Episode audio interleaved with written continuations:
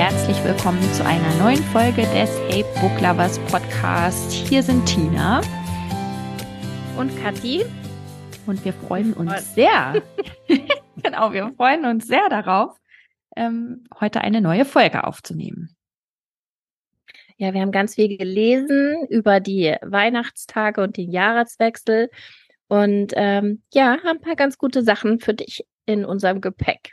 Ja, aber als allererstes, Tina, bevor wir über Bücher sprechen, möchte ich von dir wissen, was du in letzter Zeit gelernt hast. Hast du irgendwas Interessantes entdeckt, was du mit uns teilen kannst? Ja, ich habe äh, eine 30 Tage Yoga Challenge äh, gestern abgeschlossen. Also heute ist der 1. Februar, gestern war der 31. Januar und ähm, ich habe dieses Jahr das erste Mal bei der Yo Yoga with Adrian ähm, 30 Tage Challenge mitgemacht und äh, wollte das schon immer mal machen habe aber immer den Einstieg verpasst und dieses Jahr habe ich mir richtig eine Erinnerung in den Kalender geschrieben und es hat funktioniert. Also ich habe wirklich jetzt 30 Tage lang jeden Tag Yoga gemacht und ähm, ja, ich habe gelernt, dass das geht. Also dass dass ich das schaffen kann, mir jeden Tag dafür die Zeit zu nehmen und ich bin echt das also ich bin einmal total stolz auf mich, dass ich das geschafft habe und äh, das hat mir wirklich auch so viel gegeben ähm, das hätte ich vorher gar nicht gedacht und habe ich gar nicht äh, so erwartet. Aber ähm, ja, ich bin da ganz begeistert von und möchte das auch weitermachen. Und das Coole daran ist, dass ähm, die Yoga-Einheiten wirklich ja so in der Regel so um die 20 Minuten dauern. Und äh, was ich auch gelernt habe, ist, dass man Yoga jetzt nicht unbedingt in einem kompletten äh, Sportoutfit machen muss, sondern dass es auch echt in Ordnung ist, ähm, das in seinen normalen Klamotten zu machen. Es ist nicht immer alles total schweißtreibend. Und das ist natürlich auch so eine Hürde, die dann wegfällt, weil dann sagt sagt man, sage ich, oder habe ich mir dann doch viel, viel schneller gesagt, ach komm, jetzt äh, haust du dich da diese 13 Minuten auf die Matte und machst das jetzt, ohne ähm, dich großartig umzuziehen. Und ähm, ja, das war wirklich so ein richtiger äh, Lerneffekt, den ich in den letzten Tagen hatte. Und ich bin natürlich auch wirklich viel ähm, stärker geworden und äh, beweglicher. Und äh, das ähm, hatte Nadja mir übrigens prophezeit, dass man das wirklich dann auch merkt nach 30 Tagen. Und was hast du gelernt oder Neues entdeckt, liebe Kathi? Oh, ich, ich, möchte das jetzt sofort auch anfangen, wenn du das erzählst. Vielleicht kann man das nochmal machen im Februar und einfach die Januar-Version von ihr machen. Ja, kann man. Also ja, die Videos gibt's alle ähm, auf YouTube. Also sie hat sowieso total ähm, viele Videos, aber das war jetzt äh, die Januar-Challenge. Das, ähm, das Motto war Center und ja, kann man jetzt nochmal machen, aber du kannst jetzt auch bei der Februar-Challenge mitmachen. Also sie hat jetzt auch wieder ähm, so einen Kalender rausgebracht, den man sich dann ausdrucken kann und dann abhaken kann jeden Tag. Aber ich glaube, dafür nimmt sie nicht extra Videos auf, sondern das ist eher so eine Zusammenstellung von Videos aus ihrem Fundus. Und das ist jetzt mein großes Ziel, das weiterzumachen. Oh, das ist aber cool. Mhm. Also vielleicht probiere ich, probiere ich das auch aus. Ähm, ja, was habe ich Neues gelernt? Ich habe durch dich ganz viel gelernt. Und oh. zwar, oh. Tina hat ähm, angeregt, das geht eigentlich schon ein paar Monate, dass wir uns mit dem Thema Frauen in ihrer Lebensmitte beschäftigen. Ähm, einmal, was für körperliche Veränderungen da anstehen und dann aber auch, und was ich ganz spannend finde, ist, wie denn die soziale Komponente und die Wahrnehmung ist in so einer Gesellschaft von Frauen, die älter werden und ähm, ja, dass viele Frauen da halt unsichtbar werden ähm, und nicht mehr, wenn sie nicht mehr dem entsprechen, was als jung und schön und und ähm, leistungsfähig und so weiter interpretiert wird. Und da war eine Hausaufgabe in ähm, Tinas English Masterclass, die ich mache, dass wir uns ähm, Vorbilder suchen. Mhm oder so Role Models finden. Und ähm, ich habe mich auf die Suche gemacht und tatsächlich habe ich im ausländischen Raum schon ein paar gefunden, die ich ganz spannend finde, die ich unter die Lupe nehmen werde, um dann eine rauszupicken. Aber was mir echt schwer gefallen ist, das hier im deutschen Raum zu finden. Mhm. Ja. Und ähm, da, also da, das war für mich schon auch eine Erkenntnis, dass das irgendwie auch was mit unserer Kultur zu tun hat, ja, dass wir die auch nicht wahrnehmen als solche. Ähm, genau, da bin ich gerade irgendwie im im Rabbit Hole und oh, schau, voll cool. Schau. Ja. Ja, das freut mich total, weil das ist natürlich auch genau der Ansatz äh, mit so einer Hausaufgabe. Und da bin ich jetzt total gespannt darauf, was du dann nächste Woche berichten wirst. Ähm, geht mir ja selber auch so. Äh, wenn man erstmal anfängt zu suchen, dann findet man ähm, wirklich tolle Frauen. Äh, aber du hast recht, äh, das ist äh, im deutschen Raum ähm, muss man da schon ein bisschen länger suchen oder wenn man dann was findet, dann ist es auch, weiß ich nicht, die sind dann nicht unbedingt so mitreißend oder eignen sich dann als äh, als Role Model. Da bin ich ganz gespannt auf unsere äh, Diskussion nächste Woche ja, nächste Woche gibt's mehr dazu. Und ähm, ja, ich habe auch einige Bücher mitgebracht. Ich habe eine ganze Menge gelesen in den letzten Wochen, seitdem wir uns das letzte Mal gesprochen haben. Und habe mich jetzt ähm, gezwungen, drei Stück rauszupicken, über die ich mit dir sprechen will. Ich glaube, du hast auch drei dabei. Ja, ich habe auch drei. Ja, dann würden wir mal loslegen. Ich freue mich mhm. drauf, das mit dir zu teilen, was ich entdeckt habe. Soll ja, dann leg, ja, leg mal los.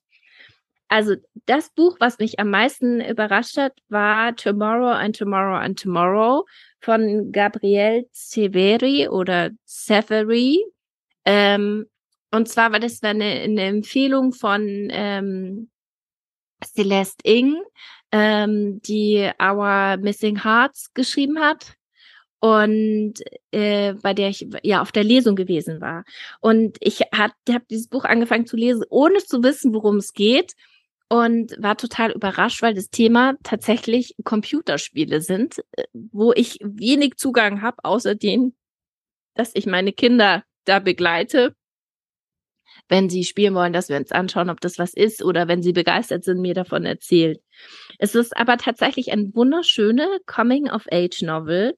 Ähm, zwei Freunde, Sadie Green und Sam Major ähm, lernen sich schon als Kinder kennen und zwar in einem Krankenhaus. Ähm, die Schwester von Sadie ist schwer erkrankt und sie muss die da immer wieder besuchen mit den Eltern. Alles dreht sich um die Schwester und Sam ist dort, weil er selbst eine Erkrankung hat und sie lernen sich da in so einem Spieleraum kennen. Ähm, beziehungsweise Sam hatte keine Erkrankung, sondern einen schweren Unfall.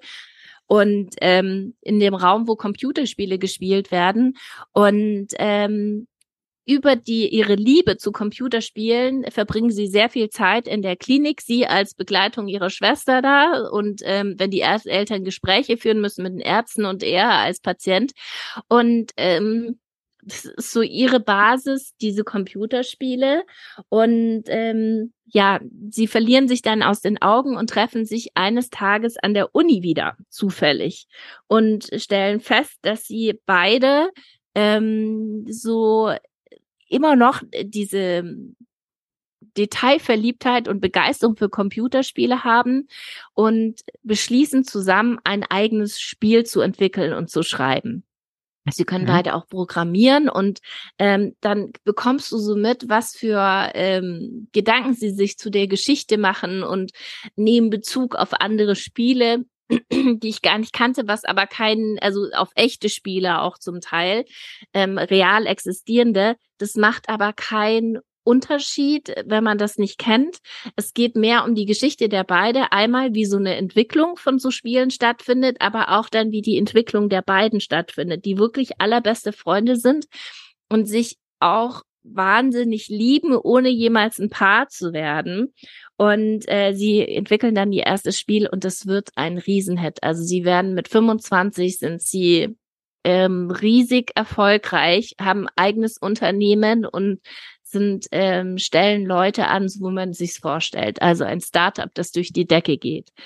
Ja, und gleichzeitig, wie es bei Coming of Age ist, geht's um ja die eigene Identität finden, sich in der Welt zurechtfinden. Mhm. Es geht auch ein bisschen darum, ähm, die Eltern von Sam sind Einwanderer und ähm, asiatisch, also diese, es spielt in den USA dieses Thema, wie man sich fühlt als Einwanderer dort, dann für ihn auch, da er beeinträchtigt ist mit seinem Fuß ähm, und da stets mit Schmerzen lebt, ähm, auch diese Rolle, äh, also das Anderssein in der Gesellschaft ja, ganz viele Themen auch. Mhm. Und ja, am Ende ganz menschlich, wie arg es wichtig ist, dass man von anderen geliebt wird und gesehen wird. Also ich finde es echt ein Buch, von dem ich es nicht gedacht hätte, aber es hat ganz arg nachgeklungen. Okay. Also das ist, ich habe sofort das, ähm, das Cover vor Augen, weil das mhm. eine ganze Zeit lang wirklich mal sehr präsent war. Und als du das mir dann erzählt hast, dass ähm, die Celeste Ing das empfohlen hat und du das gelesen hast und so begeistert bist, habe ich auch gedacht, ja, ich, also das ist jetzt nicht so ansprechend gewesen, wenn man jetzt erstmal hört, Computerspiele Coming of Age, aber jetzt hast du mich neugierig gemacht. Jetzt habe ich das Gefühl, das ist ein Buch, was, was man gelesen haben sollte. Ja, glaube ich auch. Also es ist wirklich toll. Und man, also auch die, der Schreibstil ist nicht so, dass du durchfliegst, mhm. sondern irgendwie hängt man so ein bisschen an den Zeilen, finde ich. Manchmal liest man auch noch mal was neu, obwohl das jetzt nicht, weil es so schwierig geschrieben ist, sondern ich finde es, also ich finde es wirklich ganz besonders. Ich war total begeistert. Kann ich dir und allen, die Lust haben auf so Coming of Age in, in einem Setting, das man vielleicht sonst nicht hat, ja, mit dieser Computerspielentwicklung, ist wirklich großartig. Und sag mal, warum hat die Celeste Ing das Buch empfohlen? Also was hat ihr daran besonders gefallen oder sie besonders beeindruckt? Weißt du das noch?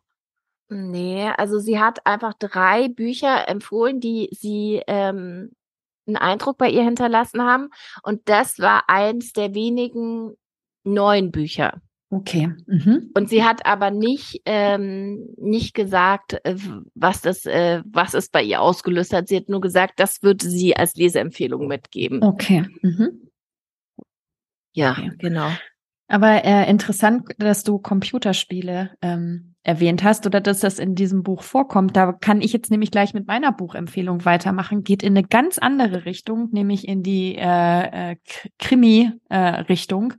Äh, ähm, The Ink Black Heart ähm, möchte ich äh, empfehlen und vorstellen äh, von Robert Galbraith. Äh, Robert Galbraith ist das Pseudonym von äh, J.K. Rowling. Damit äh, schreibt sie äh, ja Krimis. Und ähm, The Ink Black Heart ist der sechste Band in diesem äh, in dieser Serie um den Privatdetektiv Cormoran Strike und seine jetzt gleichberechtigte Partnerin äh, Robin Ellicott. Und ähm, ich habe ja, ähm, also die, die schon länger hier zuhören, die wissen, dass ich in den Wintermonaten immer, immer in so eine, in so ein Krimiloch reinfalle. Also dieses Rabbit Hole, was du am Anfang genannt hattest, das passiert mir dann ähm, in den dunklen Wintermonaten immer. Und da passt das perfekt, dass eigentlich fast jedes Jahr ein, eine neue ein neues Buch von, ähm, von J.K. Rowling rauskommt.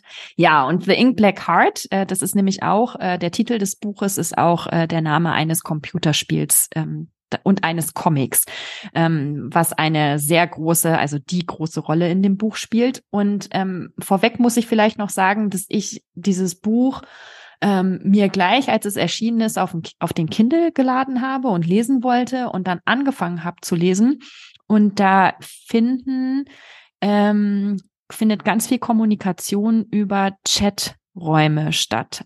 Und die sind anders abgedruckt oder die werden anders dargestellt, also ähm, mit ganz kleiner Schrift dargestellt und das ließ sich dann auch nicht ähm, vergrößern und ich war total frustriert und dachte, nee, also ich habe keine Lust, das hier jetzt äh, zu lesen, wenn ich mit dem Kindle noch ähm, noch eine Lupe brauche, um diese Chat-Kommunikation äh, zu lesen und überspringen wollte ich es aber auch nicht, weil ich dachte, na, es ist ja wichtig, was da drin vorkommt. Und dann habe ich das Buch zur Seite gelegt und äh, was anderes gelesen. Und dann hat mir zum Glück unsere Freundin Nadja Katzenberger gesagt, dass ich einfach ein bisschen weiter ähm, blättern muss und dann kommt das ganze ähm, Chat, diese, dieser ganze Chatverlauf nochmal in größerer Schrift. Das ist jetzt ah. schwierig, ja, das ist jetzt schwierig zu erklären, ähm, wenn man das dann vor sich äh, liegen hat oder auch im gedruckten Buch ähm, sich anguckt dann äh, versteht man das besser, weil natürlich, also diese, diese Chat-Kommunikation, da sprechen die dann immer ähm, parallel mit unterschiedlichen Leuten. Ähm, und das ist dann ganz, ganz wichtig, dass man weiß, okay, die Person spricht mit der Person, aber auch gleichzeitig noch mit einer anderen Person. Und es ist wichtig mhm. für den, ähm, um, um diese ganze Geschichte äh, zu verstehen. Ja, auf jeden Fall bin ich echt froh, dass Nadja mir das erzählt hat und ähm, ich dann nochmal einen zweiten Anlauf gemacht habe und dann über Weihnachten dieses Buch. Das ist echt ein ein richtig dickes Ding. Das hat glaube ich 800 oder 900 Seiten. Ich war ganz erschrocken, als ich es im Buchladen gesehen habe. Ähm, dass ich das gelesen habe. So, und jetzt, worum geht's? Also habe ich ja schon gesagt, The Ink Black Heart ist, ähm, war ursprünglich oder ist ursprünglich ein, ein Comic, den ähm, so auch Anfang 20-jährige Edie und Josh, also Edie ist ähm, eine junge Frau, Josh ist ein ähm, junger Mann, ähm, die haben diesen Comic äh, ähm, entworfen und veröffentlicht und es ist ein Mega-Hit geworden und da hat sich so eine ganze Community drum äh, gebildet. Ähm, das spielt auf einem Friedhof mit so Zombies und ja, also das ist das ist so gar nicht meine Welt, ähm, äh, aber ähm, ja, war eben gerade für für ähm, Jugendliche, junge Erwachsene ähm, total ähm, ja, die waren total begeistert davon. Und da ist so ein richtiger Hype entstanden. Das heißt, Edie und Josh, die eine Zeit lang auch ein Paar waren, ähm, sind da wirklich äh, zu viel Geld gekommen und sind sehr bekannt geworden und sehr erfolgreich. Und dann ist das ähm, relativ am Anfang, dass die Edie, die taucht bei äh, Robin und Comeron in der ähm, in der, wie sagt man denn, Detektei? Sagt er also in dem Büro. ja. Genau, in dem im Büro auf und ähm, sagt, dass sie, äh, dass sie Hilfe braucht und ähm, dass sie im Internet, also da geht es eben viel auch um, ähm, ja, um Cybermobbing und Verleumdung und so weiter, dass sie da gemobbt wird und ähm, dass es da insbesondere eine Person gibt, Anomi heißt die, die ähm, ähm, wirklich sie auch äh, bedroht äh, und andere Leute gegen sie aufhetzt und ähm, ob denn Robin und Comeron nicht rausfinden könnten, wer äh, wer denn hinter diesem Anomie steht. So. Und äh, die beiden lehnen das ab, weil sie sagen, nee, also so mit Internet und Chat und Online, ähm, damit haben sie nichts am Hut äh, und schicken sie woanders hin. Und dann, kurze Zeit später, wird Idi äh, tot aufgefunden. Auf dem Friedhof, der ähm, auch eine große Rolle in ihrem Comic spielt. Und dann geht sozusagen die Geschichte los. Wer hat Idi umgebracht? Warum wurde sie umgebracht? Und darum geht's in diesem ganzen Buch. Und ähm, wichtig dabei ist noch, äh, das hätte ich vielleicht am Anfang sagen sollen, aber ähm, aus diesem Buch, ähm, aus diesem Comic The Ink Black Heart ist ein Spiel entstanden, ein Online-Spiel. Das haben aber nicht Edie und Josh entworfen, sondern eben diese Person Anomie noch mit anderen ähm, Personen. Und ähm, das ist aber alles an, anonym. Man weiß nicht, wer hinter diesen äh, ganzen Pseudonymen steht. Und das versuchen jetzt also ähm, äh, Robin und Comoron rauszufinden. Und es ist wirklich, also es ist so verwirrend, wie ich es jetzt auch erklärt habe. Dieses Buch ist auch verwirrend. Also es ist echt ähm, schwierig, das äh, zu erklären. Es ist, äh, spielt natürlich ähm, diese ganze Gaming-Community, Online-Community spielt eine große Rolle. Aber für mich ist es, also ohne, ich bin jetzt kein großer Gaming-Fan und ich bin auch kein Graphic Novel-Comic-Fan, aber ähm, der Fall an sich ist, äh, ist so spannend und wie, wie und was äh, die beiden Detektive dann eben alles unternehmen, um rauszufinden, was da genau passiert ist. Das, also es finde ich äh, total spannend. Ist ähm, mal wieder ein echter Page-Turner. Meine Familie war schon leicht genervt, weil ich ständig mit meinem Kindle irgendwo saß, sogar im Auto.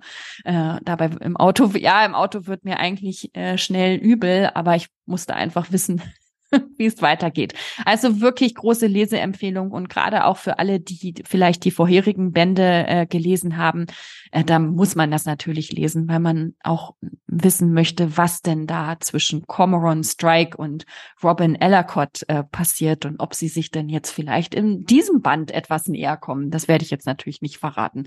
Aber das ist ja immer noch so eine, genau, so eine, so eine Nebenhandlung, die sich durch die ganze durch die ganze Reihe äh, zieht und das Ganze dann auch nochmal interessant macht. Also wirklich ähm, große Leseempfehlung und man muss sich nicht von der Länge und auch nicht von dem Thema äh, abschrecken lassen. Ist einfach ein total gut geschriebener ähm, Krimi und ähm, ist nochmal äh, wirklich interessant, so tiefer in dieses Thema äh, Cybermobbing und Anonymität und was für was für Rechte hat man eigentlich, was für Rechte gelten im Internet, also total spannend. Und ich weiß, dass es da auch eine große Diskussion gab ähm, um J.K. Rowling äh, in nicht letztes, vorletztes Jahr ähm, auch was mit diesem Buch zu tun hat. Aber da bin ich ganz ehrlich, da müsste ich jetzt nochmal äh, recherchieren, worum es da genau ging. Aber das ist, glaube ich, so eine Verarbeitung von dem, von den Anfeindungen, die sie damals auch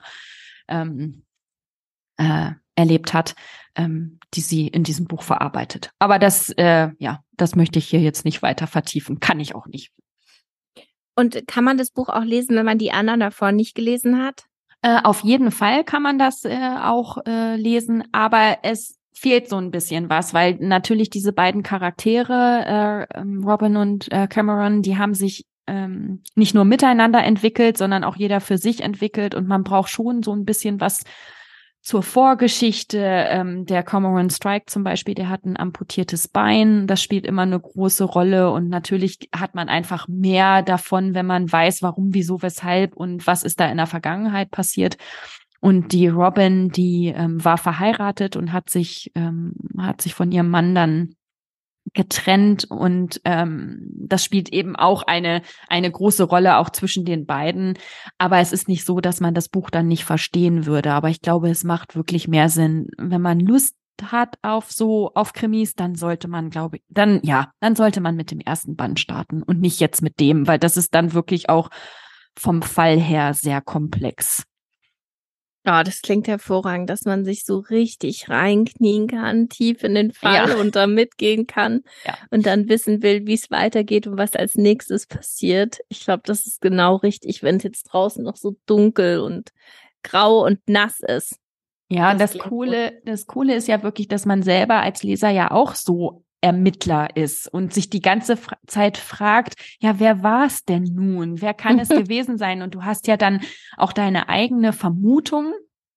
Und ähm, ja, dann ist man, also ich war dann, oh, der war es nicht. okay. Und äh, das finde ich dann immer äh, deshalb mag ich Krimis, glaube ich, auch so gerne, weil ich dann auch immer mich so frage, wo sind diese Hinweise? An welcher Stelle gibt der, ähm, der Autor, die Autorin dann dem Leser äh, diesen Clou, diesen Hinweis? Oder führt er den Leser die ganze Zeit hinters Licht und du hast als Leser gar keine Chance herauszufinden, ähm, wer es ist, weil du ja natürlich gar nicht das ganze Wissen hast. Ähm, aber ja, ähm, also wirklich äh, große ähm, Leseempfehlung. Ach, sehr schön. Äh, ich würde da nochmal mit was ganz anderem um die Ecke kommen, nämlich einem Jugendbuch, gar nicht Krimi, ähm, aber nicht mit, also nicht minder gut. Ähm, The Inheritance Game. Hast du davon schon mal was gehört, Tina? Ich glaube, das gibt schon länger. Ich habe das vor einer Weile entdeckt. Ähm, und es sind drei Bände. Ich glaube, der vierte kommt auch bald raus. Und ähm, ja, es hat so eine Mischung aus First Love und Rätsel. Und ähm, das geht um die junge ähm, Avery Grams, die mit ähm, die noch zur Highschool geht, kurz vor ihrem Abschluss steht und ähm, in mit in relativer Armut lebt, ja. Also sie äh, muss nebenbei arbeiten, viele Nächte schläft sie auch in ihrem Auto. Ähm, ihre Mutter ist gestorben, ihr Vater will keinen Kontakt zu ihr. Ähm, sie hat eine halb um sie zu kümmern, aber ähm, ihr Leben ist wirklich sehr, sehr ähm, von Armut besetzt und sie will unbedingt aus der Schule raus mit ähm, einem sehr guten Abschluss und dann ein Stipendium bekommen, um möglichst einen Beruf zu haben, der sie endlich dann in, in Sicherheit umgibt, indem sie eben viel Geld verdienen wird. Und ähm, eines Tages ist es so, dass sie zum Direktor gerufen wird und äh, sie hat schon Schiss, dass da irgendwie jetzt Beschwerden sind über irgendwelche Sachen, ähm, die sie gemacht haben könnte, weil sie da manchmal auch so ein bisschen illegale Geschäfte auf dem Schulhof macht, ähm, um sich was zuzuverdienen. Aber da sitzt dann ein ähm, ähm, gut aussehender junger Mann mit einem Anwaltsteam beim Direktor und sie erklären ihr, dass sie ähm, eingeladen worden ist ähm, zu einer Testamentsverlesung, weil ähm, es ein der mitreichste Mann Amerikas ihr einen Großteil ihres Geldes vererbt hat. Und ähm, sie ist dann total irritiert und äh, hat auch irgendwie Angst, dass das irgendwie so ähm, so ein Prank ist oder so. Aber sie packt dann ihre Schwester ein und sie ähm, fahren zu dieser Testamentsverlesung, werden dorthin geflogen und ähm, trifft dann auf die Familie Hawthorne, die ähm, genauso sind, wie man sich vorstellt, alle gut äh, aussehend und sehr, sehr, sehr reich. Und auf den, dieser Testamentverlesung wird dann verkündet, und es wusste keiner von ihnen, dass Avery das gesamte Geld, dieses ähm, Erb von diesem wirklich Billionär, und ähm, die Familie selber, also die ähm, zwei Kinder, seine zwei Ki Töchter und auch ähm, die vier Enkelsöhne bekommen wirklich nur ein paar hunderttausend Euro und ähm, haben zum Teil einen Arbeitsplatz in den Unternehmen, die er hat, aber die bekommen quasi nichts. Und äh, natürlich stellt sich dann erstmal die Frage, was hat sie für eine Verbindung zu diesem Millionär, ähm, dass sie so viel Geld bekommt. Da fährt sie erstmal nichts, außer dass die Bedingung ist, dass sie um dieses Geld zu erben, ein Jahr lang in der Villa der Hawthorns leben muss. Und im Monat darf sie die irgendwie nicht mehr als drei Tage äh, woanders übernachten. Sie muss sozusagen in dieser Villa überleben. Und ähm, naja, sie ähm, entscheidet, äh, sie will da zuerst gar nichts mit zu tun haben, aber ihre Schwester macht ihr auch dann klar, dass es ihre Möglichkeit ist, ihr Leben zu verändern und mit ihrer Schwester zusammen ziehen sie in dieses Haus ein. Und die vier Hawthorne-Brüder, Brüder, die sind alle unglaublich gut aussehend und jeder für sich in einem ähm, Fachgebiet irgendwie, die gehen noch zur Schule zum Teil, zum Teil sind sie auch schon aus der Schule raus, ähm, sind aber unheimlich schlau und gebildet und sie ähm, stellt dann fest, dass der, der alte Mann, der ihr alles verehrt hat, die Kinder von klein auf dazu trainiert hat, Le Rätsel zu lösen. Jeden Samstag haben sie von ihnen ein Rätsel, haben sie von ihm ein Rätsel bekommen, ähm, das auf ganz unterschiedlichen Ebenen gelöst werden musste. Also manchmal Zahlenrätsel, Rätsel, wo du recherchieren musstest, alles Mögliche. Und ähm, das gesamte Hawthorne-Haus hat geheime Treppen, geheime Wände. Ähm, also ist unglaublich riesig. Äh, jeder hat so ungefähr seinen eigenen Flügel und ähm, sie entdeckt es dann so langsam, lernt sie die kennen und äh, bekommt dann noch jeder von ihnen bekommt einen Brief ausgehändigt mit dem Testament. Ähm, das ganz offensichtlich auch ein Rätsel birgt. Und sie ist dann am Anfang noch ein bisschen zurückhaltend, hat aber dann wirklich auch das Gefühl, dass es ihre Mission ist, dieses Rätsel zu lösen. Und das schafft sie nicht alleine, sondern sie braucht die anderen dafür, um ihr zu helfen. Und das ist wirklich total spannend, was sie dann alles für Rätsel lösen müssen. Ähm, jedes Mal ein bisschen anders und ähm, wo es dann sie immer ein bisschen ein Stück näher dahin führt, was dieser alte Herr im Sinne gehabt haben könnte, warum er gerade ihr diese Macht geben möchte. Und gleichzeitig ähm, tritt sie dann auch eine ganz andere Welt ein. Sie kommt in eine private Highschool. Ähm, sie bekommt eine Stylistin, die sie berät, was sie anziehen soll. Sie bekommt ein Mediatraining, weil sie auf einmal total in der Öffentlichkeit steht. Also ist ganz spannend, sie da, da zu begleiten. Und ähm, ich habe das erste Buch gelesen und habe dann die anderen beiden auch noch gelesen. Es ist wirklich ähm, es ist eine gute Lesezeit. Mhm. Klingt auf, klingt so. Ja, und auf jeden Fall für, also ähm, für Teenies eine gute Sache. Mhm. Ja, ja, also, also für Teenies kann ich es mir vorstellen, aber ich glaube, ich werde da auch mal reinlesen. Das ist, ja. Ähm, klingt spannend. Äh, und drei Bände hast du gesagt. Es sind drei Bände, genau, und es kommt ein vierter. Und es ist wirklich so, dass jeder Band für sich auch noch gut ist. Also mhm. manchmal fallen die ja dann ab. Ähm, aber das, die Geschichte bleibt spannend. Okay. Ah, gut. Ja. Ja, dann mache ich mal weiter mit einem, ähm, eigentlich ist es ein Sommerbuch, aber ich habe es jetzt im Winter gelesen, weil ich es mir nämlich aus von meiner New York-Reise ähm, mitgebracht habe. Das ist ein schon älteres Buch von äh, Emma Straub, das ist aus 2014 und heißt The Vacationers. Und von Emma Straub war ich ja äh, letztes Jahr so begeistert. Da habe ich ja This Time Tomorrow gelesen, dieser mhm. Zeitreiseroman. Und ähm, als ich dann in New York war im November, ähm, hatte ich ja das große, große Glück, ihren Buchladen Books are Magic zu besuchen. Und ähm, da lagen dann natürlich auch ihre ganzen Bücher handsigniert. Und dann habe ich mir äh, The Vacationers mitgenommen. Ist jetzt nicht das typische Winterbuch, sondern es spielt im Sommer. Eine amerikanische Familie macht sich äh, auf äh, die Reise nach Mallorca. Ähm, und es sind, äh, ist ein Ehepaar, äh, Franny und Jim, äh, zusammen mit der Tochter, die heißt Sylvia, die soll jetzt auf College, aufs College gehen und dann kommt noch der Bruder mit dazu, mit seiner Lebensgefährtin und noch ein ähm, äh, befreundetes Pärchen, zwei Männer. Ähm, die treffen sich dann alle in, äh, äh in der Villa auf Mallorca und äh, es wird ganz schnell klar zwischen Sylvi Sylvias Eltern, also zwischen Franny und Jim, da kriselt es ordentlich und äh, Jim hat seine Frau betrogen. Und jetzt ist eben die Frage, äh, ob ähm, sie weiterhin zusammenbleiben. Also Franny fragt sich das, ähm, möchte sie weiter äh, mit ihm äh, verheiratet sein, unter einem Dach äh, leben oder nicht, sind ist also eine ganz existenzielle Frage, die natürlich diese Reise, diesen Urlaub total äh, beeinflusst. Und es ist ein sehr, eine sehr, ich will nicht sagen, dass es eine leichte Geschichte ist. Leicht und seicht ist es nicht, weil die Themen ähm, natürlich schon ein bisschen äh, tiefgehender sind. Und äh, aber es ist irgendwie amüsant und skurril, weil Mallorca kann man sich kann man sich gut vorstellen, ähm, wie da so eine Villa aussieht und wie dieser Urlaub aussehen könnte. Und ähm, ja, dann bricht so äh, nee, nicht bricht zusammen, sondern ein Geheimnis nach dem anderen äh, kommt dann so ans, äh, an die, an die Oberfläche, an die Öffentlichkeit. Und es bekommen natürlich alle mit, dass es zwischen Franny und Jim kriselt und was genau dann äh,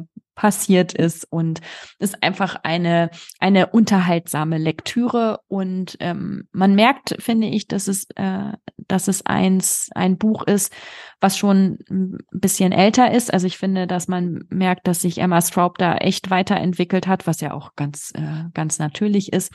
Aber ähm, kann ich jedem empfehlen auf die Sommerleseliste schon mal zu setzen.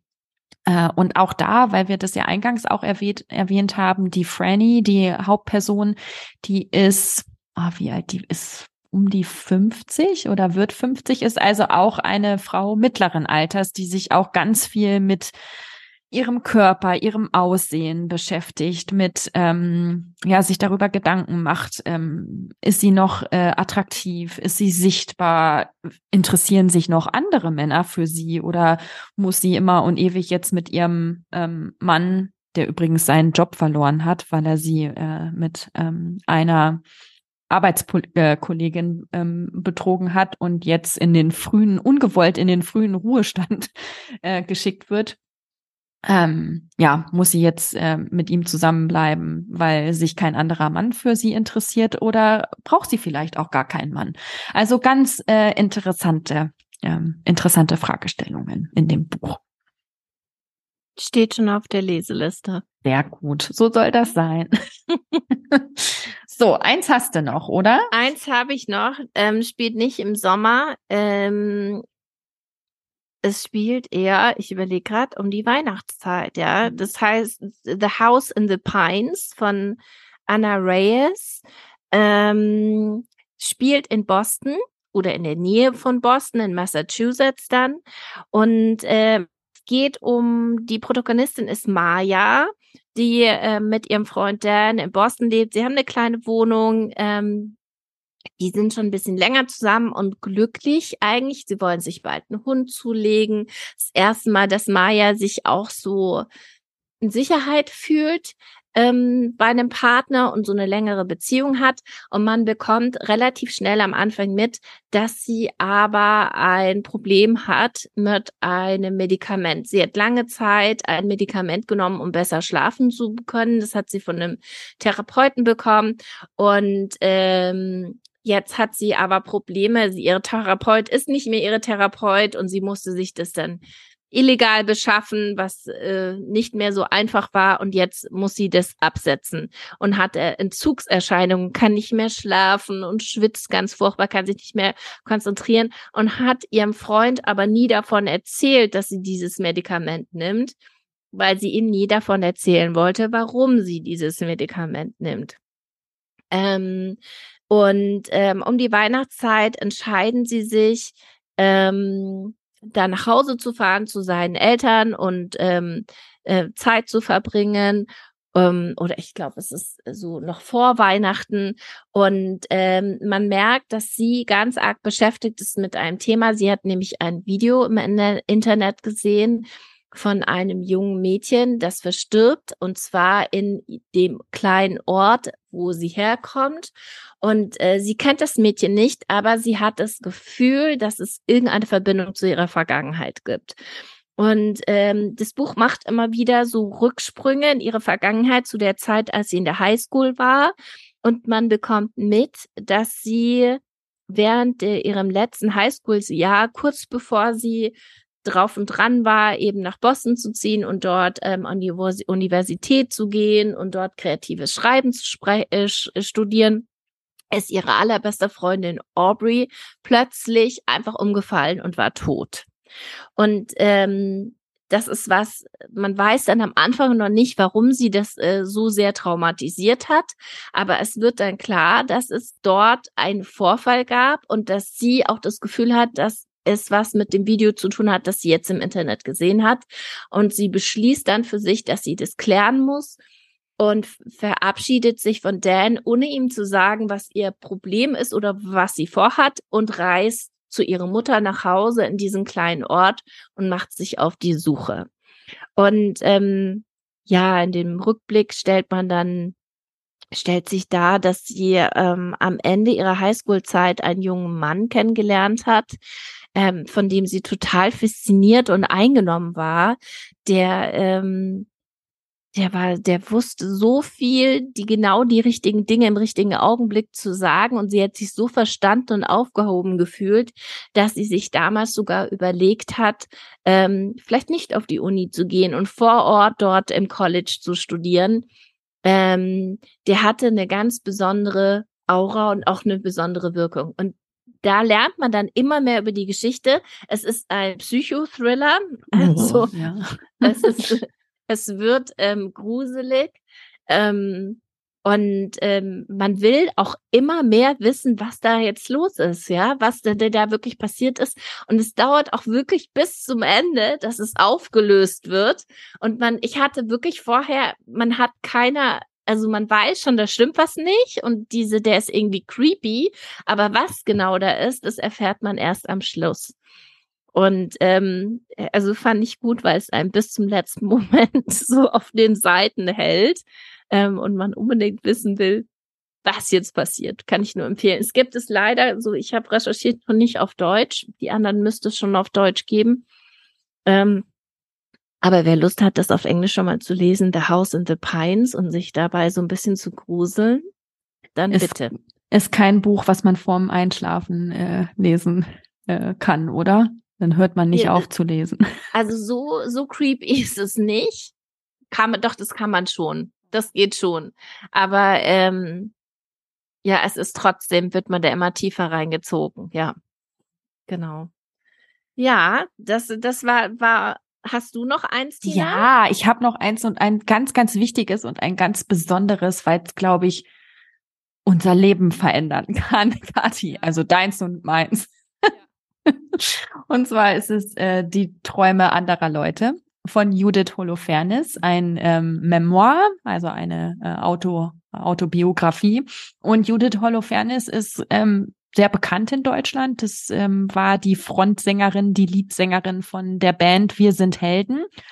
Und ähm, sie schreibt in diesem Buch über ähm, das Ende von Wir sind Helden und wie sie sich seitdem versucht als ähm, Solo-Künstlerin, man kann schon ein bisschen sagen, durchs Leben zu schlagen aber auch ähm, welche Entscheidungen sie getroffen hat, ähm, dass sich die Band dann eben äh, aufgelöst hat und ähm, schreibt über das Muttersein. Sie hat noch, ähm, als die Band zusammen war, hat sie zwei Kinder bekommen und ihr Mann und der Vater der Kinder ist auch Teil der Band und darum geht es auch ganz viel. Aber vor allem geht es um dieses ähm, Künstlerin sein, ähm, seine ähm, also dass sie ihre Musik nach draußen bringt, dass sie ähm, die Musik auch ähm, an die richtigen Leute bringt und wie man es schaffen kann, ohne jetzt äh, große, ähm, ohne viel Geld oder auch ähm, ohne so ein großes Plattenlabel im Hinter Musiklabel im Hintergrund zu haben.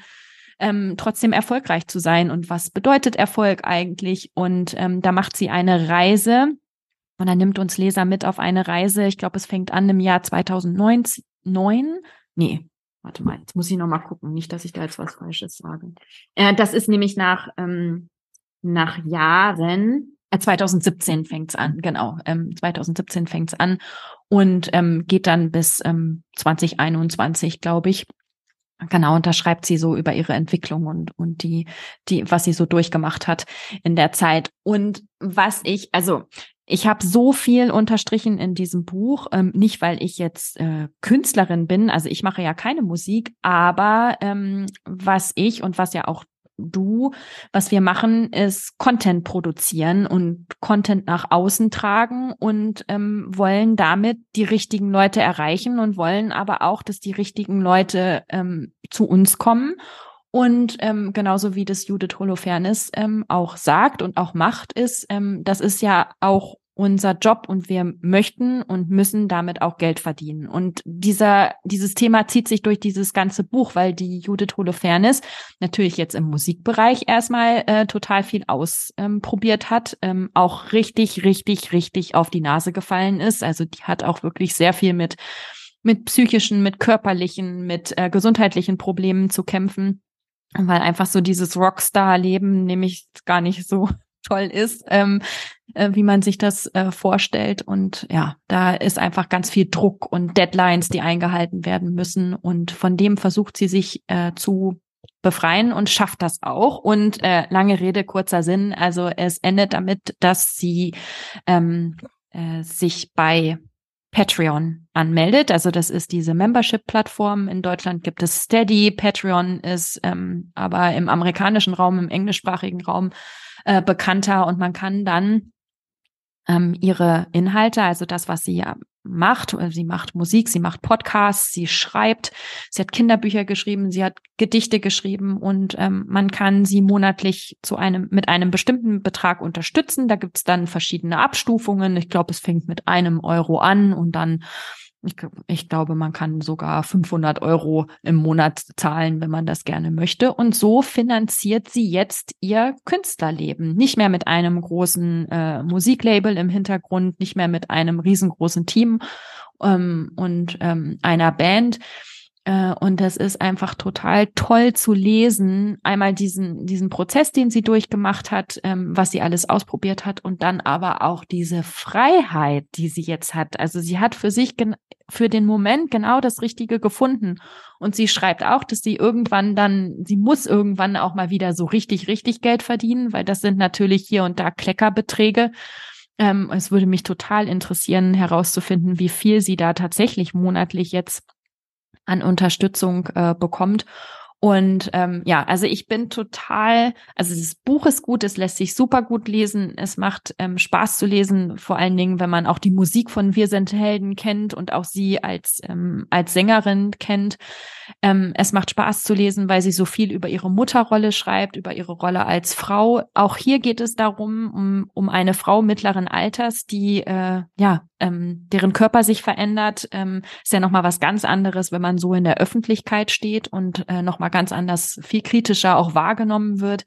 Also ähm, wirklich, also auch ein, wirklich eine große Leseempfehlung für alle Frauen mittleren Alters, für alle, die in irgendeiner Weise kreativ unterwegs sind, die Content produzieren, ähm, die ähm, nochmal andere ja, Einkommensquellen suchen. Und ähm, ja, könnte ich mir eben auch für uns beide ähm, vorstellen, vielleicht auch sogar für diesen für diesen Podcast, ähm, dass wir so ein ein Membership ähm, eine Membership-Community entwickeln und dann zum Beispiel auch in so Secret Episodes über die Bücher sprechen, die wir nicht gut finden. Das gibt's nämlich auch und ähm, das erwähnen wir ja eigentlich in diesem Podcast eher nicht. Also große, große Empfehlung und ich weiß, Kathi, du hast es ja auch gelesen. Das Buch umfasst auch so begeistert davon.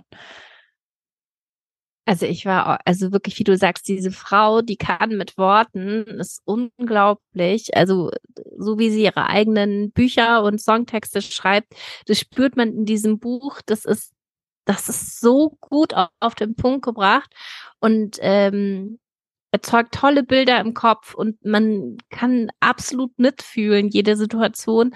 Und ich fand das auch, ich fand das so spannend, die Entwicklung als Frau, als Künstlerin, wie man es auch schafft, da einen eigenen Weg zu gehen. Auch heute Künstler vielleicht einen anderen Weg gehen müssen als früher, sich die eigene Freiheit in der Kunst zu schaffen, ähm, als Frau losgelöst sein von diesem Mama-Wesen, das man ist. Ähm, und da ein eigenes Wesen zu bleiben. Ähm, ich finde es auch, hat auch feministische Züge, das Buch. Ja, ja. Ähm, äh, dass sie das auch durchaus kritisiert, ja, wie, wie ihr da begegnet wird im Gegensatz zu ihrem Mann, der ähm, auch, ähm, äh, auch Künstler gleicher Art ist, ja, ähm, der ganz anderen Dingen ausgesetzt ist, aber ja, nicht den, den sie, auf die sie trifft als Frau und Mutter.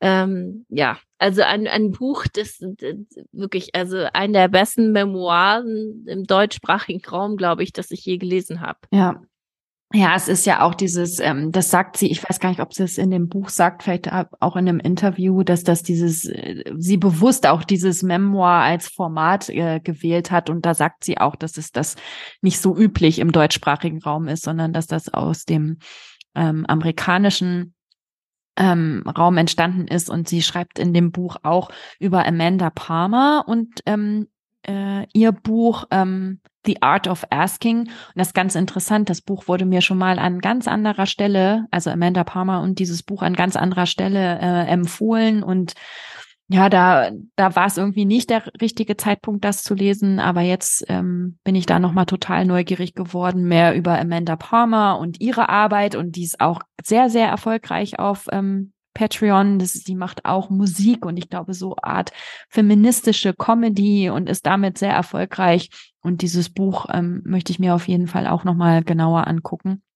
Und das ist eben auch ein großer, eine große Inspirationsquelle und hat großen Einfluss auf die Arbeit von, von Judith Holofernes ähm, gehabt. Fand ich auch total spannend. Also, es gibt viel zu lernen in dem Buch, würde ich sagen. Mhm. Absolute ja. Empfehlung aus dem deutschsprachigen Raum. Für ja. alle, die es noch nicht gelesen haben. Genau, und ich bin natürlich jetzt auch äh, Patreon-Supporter von Judith Holofernes. Das ja. habe ich dann natürlich gleich ich gemacht. Auch. Ja, ja. dass ich ähm, ja äh, ihre Arbeit so unterstützen kann und vor allen Dingen ja ihr meine Anerkennung ähm, äh, auf diese, auf das sind ja nur so ein paar Euro im Monat, ähm, äh, die man dafür ausgibt. Und das ist echt was, was ich mir vorgenommen habe. Also nicht nur, dass ich für uns das überlegen möchte und für mich überlegen möchte, aber auch wirklich da nochmal zu gucken, wie kann man kreative ähm, Leute, die wirklich gute Inhalte ähm, regelmäßig rausgeben. Was gibt es da für Möglichkeiten, die finanziell zu unterstützen? Und da ist ja Patreon eine, ähm, eine Plattform. Steady hatte ich vorhin gesagt, ist eine andere. Ähm, ganz viele machen jetzt bei Substack, habe ich gesehen. Ähm, da kann man auch, ähm, das ist eher so eine Newsletter-Plattform, da gibt's auch bezahlte Formen ähm, für ein paar Euro äh, dass man die unterstützen kann. Und ähm, ja, finde ich total, finde ich total wichtig und ja, kann ich mir aber auch ähm, für uns als Einkommensquelle in Zukunft vorstellen. Mal sehen. Mal sehen. Wir werden, wir werden euch auf dem Laufenden halten, genau. was wir da machen. Tina. Ja. Ähm, was liest du gerade? Was ist denn auf dem Nachttisch? Oh, Flashman is in trouble. Oh. ja, ich habe es mir schon gedacht, als du mir gesagt hast, dass du es oh, liest. Ich ja. habe das ja schon vor, weiß nicht, ein oder zwei Jahren gelesen. Und du hast es jetzt aufgegriffen, weil es verfilmt wird, oder? Genau, War das nicht ich, so? Ja, genau. Das ist mir auch über den Weg gelaufen. Das ähm, wurde, wird mit Claire Danes ähm, verfilmt und die mag ich gerne. Und dann habe ich gedacht, ach komm, ähm, liest du da noch mal rein, gerade weil es auch wieder und da sind wir bei diesem äh, Thema. Ähm, ich meine, wir beide sind ja auch mittelalt und äh, natürlich finden wir uns in diesen Geschichten von mittelalten Frauen dann wieder und ähm, vor ein paar Jahren, als ich das Buch gesehen habe, war ich vielleicht noch nicht mittelalt. Auf jeden Fall hat es mich nicht, an, mich nicht angesprochen. Jetzt schon und jetzt, oh, jetzt quäle ich mich da aber durch über die äh, Fleischmans ähm, Dating-Eskapaden die in New York, die mich vollkommen annerven. Aber ähm, ich bin jetzt fast am Ende. Also jetzt, es geht ja die ganze Zeit ähm, ähm, um, um ihn, den Toby. Mhm. Und jetzt bin ich, äh, jetzt bekommt sie endlich ihre Stimme. Mhm. Aber ähm, sie spricht die ganze Zeit darüber, dass sie nicht schlafen kann. Und mich mhm. triggert mhm. sowas immer, wenn Leute über Total. ihre Insomnia und ihre Schlaflosigkeit ähm, sprechen. Und deshalb konnte ich das Buch, ich habe nicht mehr viel zu lesen, aber ich konnte es dann nicht zu Ende lesen, weil ich ja schlafen wollte. Und wenn ich lese, wie jemand nicht schlafen kann, dann beeinflusst mich das. Also es muss ich am helllichten Tag zu Ende lesen. Und dann wird es, glaube ich, ein Buch sein, was ich nur mal kurz am Rand erwähnen werde. Aber trotzdem haben wir, glaube ich, schon Ewigkeiten kein Buch mehr gelesen mit einem männlichen Protagonisten. Das stimmt, ja. Also, und, äh, aber das spürt man auch. Ich finde, das Buch ist ganz anders geschrieben, weil es einen männlichen Protagonisten hat irgendwie. Aber ist es ein Autor oder eine Autorin? Das weiß ich gar nicht. Aber ich finde, das Buch fühlt sich in dem, der Art und Weise erstmal total männlich an. Ja, stimmt, also, ja. Das ist auf jeden Fall gut gemacht. Ja, das stimmt aber führt nicht zur Identifikation natürlich. ja. Und was liest du gerade? Ich lese gerade Lessons in Chemistry ah. von Bonnie Garmes. Hm. Ich bin erst bei 30 Prozent oder so des Buchs, deswegen kann ich es noch nicht so richtig viel sagen. Ich habe nicht weiter gelesen, nur bis 30 Prozent, dann habe ich auf. Aufgehört. Also ich, ich, ich bin gespannt, wo es mich jetzt hinführt. Der, die haben, ein, es geht um ein Paar, die haben einen Hund. Und der Hund hat auch eine, ist ein richtig eigener Charakter in dem Buch, was ich extrem ungewöhnlich finde. Mhm. Ähm, ich bin gespannt, wo es mich hinführt. Ähm, auf den ersten 30 Seiten muss ich sagen, was ich ähm, spannend fand, äh, weil es eine relative feministische Darstellung ist dieser äh, weiblichen Hauptrolle. Ähm, dass es mich zumindest ähm, zum Nachdenken gebracht hat, weil da sehr in Frage gestellt wird, warum man zum Beispiel den Namen seines Mannes annimmt, obwohl das ja irgendwie 1960 oder 50 spielt oder sowas. Ist es ja heute doch gang und gäbe, dass man den Namen. Hast du den Namen deines Mannes angenommen, Tina? Ja, habe ich. Ja, ich, ich auch. Ähm, ja, und ähm, Tina Busch hört sich gut an und ähm, äh, damit war, äh, hat, war die Entscheidung gefallen. Aber wie bereitwillig ähm, man seine Identität, die mit dem vorangegangenen Namen ja einhergeht, eine Schulausbildung, Freunde, ein Studium, eine Karriere, die du dir schaffst, ja. aufgibst für einen anderen Namen. Und dass es immer noch so etabliert ist, dass man nicht dazu übergegangen ist, dass jeder seinen Namen hat, behält oder einen Doppelnamen macht oder ja. sowas, ja. Ähm, habe ich irgendwie drüber nachgedacht, warum das so ist. Und das ist ja immer noch so, dass die meisten Frauen den Namen ihres Mannes annehmen. Also es ist nicht mehr so wie 1960, wo man dann Dr. Äh, Mrs. John Myers ist oder ja. sowas, ja. ja. Ähm, sondern man kriegt schon eine eigene Identität, aber dennoch ist es so, dass viele Frauen den Namen ihres Mannes annehmen. Also, aber ich weiß noch nicht, bin da jetzt äh, bei 30 Prozent. Schauen wir mal, wie weit ich in diesem Buch voranschreite. Ja, ich bin gespannt. Eine, eine Sache habe ich noch. Wir ja. ähm, für unseren Buchclub, wer Ach, noch ja. Lust hat mitzulesen, am 1. März treffen wir uns und äh, sprechen über Daisy Jones and the Six. Es wird jetzt, wurde verfilmt und kommt jetzt raus als Serie, glaube ich. Mhm. Und ähm, das Buch haben wir vor zwei Jahren oder so gelesen und es ist eine der besten und ungewöhnlichsten Liebesgeschichten, glaube ich, die wir gelesen haben. Und ähm, ja, also dieses Buch fühlt man mit jedem Buchstaben. Ja, auf jeden Fall. Wenn du Lust hast, äh, dann kannst du durch noch jederzeit das Buch schnappen. Es ist schnell zu lesen und dabei sein am genau, 1. März. Genau, es gibt's auch auf Deutsch, ist ähm, von Taylor Jenkins Reid und äh, genau, am 1. März um 19.30 Uhr treffen wir uns auf Zoom. Dann verabschieden wir uns und äh, hoffen, dass du ein gutes Buch für dich entdeckt hast. Ja, und bis zum nächsten Mal. Macht's gut.